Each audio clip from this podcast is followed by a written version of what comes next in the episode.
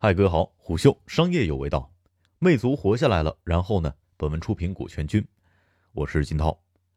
魅族二零二零年盈利了，很多人可能没有意识到，这个逐渐淡出主流手机市场的品牌，从做播放器开始，已经走过了十八个年头。也就是说，在熬过艰难的二零二零之后，魅族迎来了自己的成人礼。虽然没卖出多少手机，但线下渠道营销等高额成本相应削减，魅族最终实现了单年度盈利。尽管在各大销量统计当中依然是排在后面的，魅蓝能够和红米组红蓝 CP 相爱相杀，才过去了几年时间，但对于魅族来说却像是上个世纪的事情。大概是带后壳小屏的魅族 Pro 七出来之后，这个来自珠海的品牌几乎就再也没有进入过主流竞争的序列。但无论如何艰难，魅族活了下来，没有像锤子那样几经易主，也没有像努比亚那样只靠充电器刷刷存在感。魅族甚至还能发布年度的旗舰手机，一八系列是魅族成年的第一款产品，但很明显，新品的外观也开始趋于主流，放弃了过去一贯招牌式的工业设计。如果不是市面上稀缺的小屏版本，你似乎很难从一八系列身上看到过去魅族的影子。选择靠拢主流，对于魅族这样一个曾经有着独特气质的品牌来说，是好事还是坏事，还要等待时间的检验。但一个事实是。魅族一八系列来得很早，甚至比 OPPO 和 vivo 们的旗舰机还早。魅族营销副总裁万志强将其归功于公司组织架构趋于稳定以及相应的效率提升。在三月十一号下午发布新机一周之后，魅族举办了一场媒体沟通会，针对魅族如今的问题以及未来的发展进行了解答。如果你对魅族了解比较深，那么可能很自然的会对一个问题感兴趣，那就是魅族到底是不是家族企业呢？为什么传闻当中管理层很多都是黄章的亲戚？为什么新 CEO 是创始人黄章的亲弟弟呢？在现场，万志强也针对这一问题进行了解答。他解释，黄志攀是高学历工科出身，曾经做过魅族很多重要项目的负责人，负责过财务体系、中台体系，还负责过海外业务体系以及供应链体系，同时还熟知硬件的各个模块，是目前担任 CEO 最好的人选。而除去了黄志攀，没有其他与黄章有血缘关系的人在公司的重要岗位上。万志强说：“现在魅族是一个非常完善的，是一个公开型公司的架构。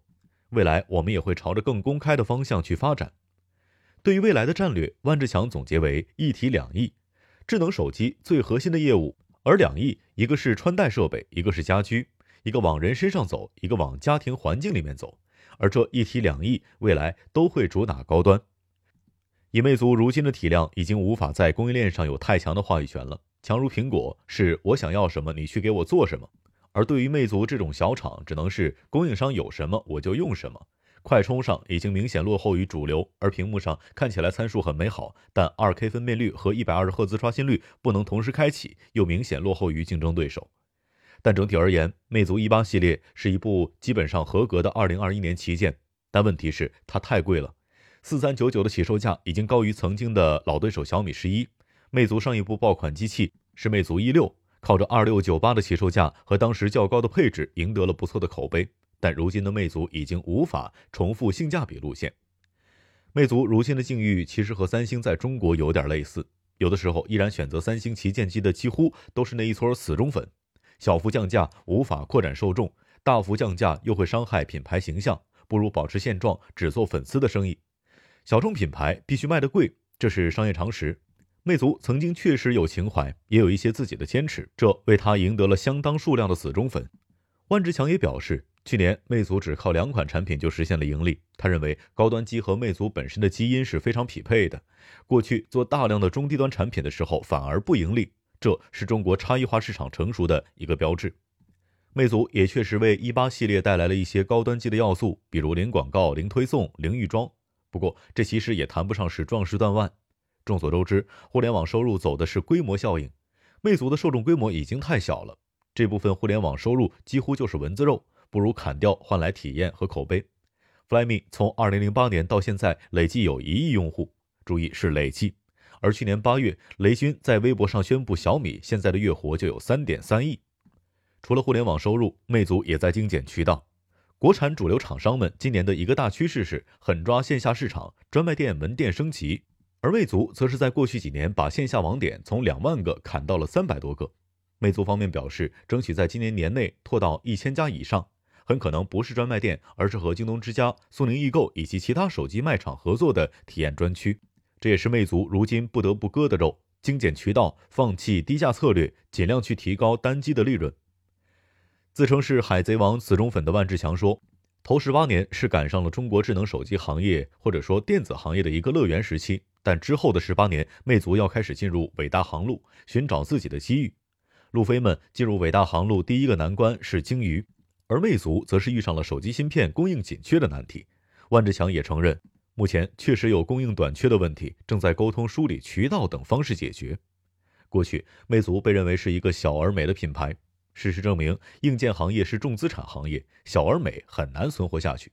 对于如今魅族的定位，万志强认为，手机市场小品牌变少是真的，但是小而美的品牌没有变少。小而美的重点在于美。一个美的企业，一种好的产品是不容易死的。万志强这样解释。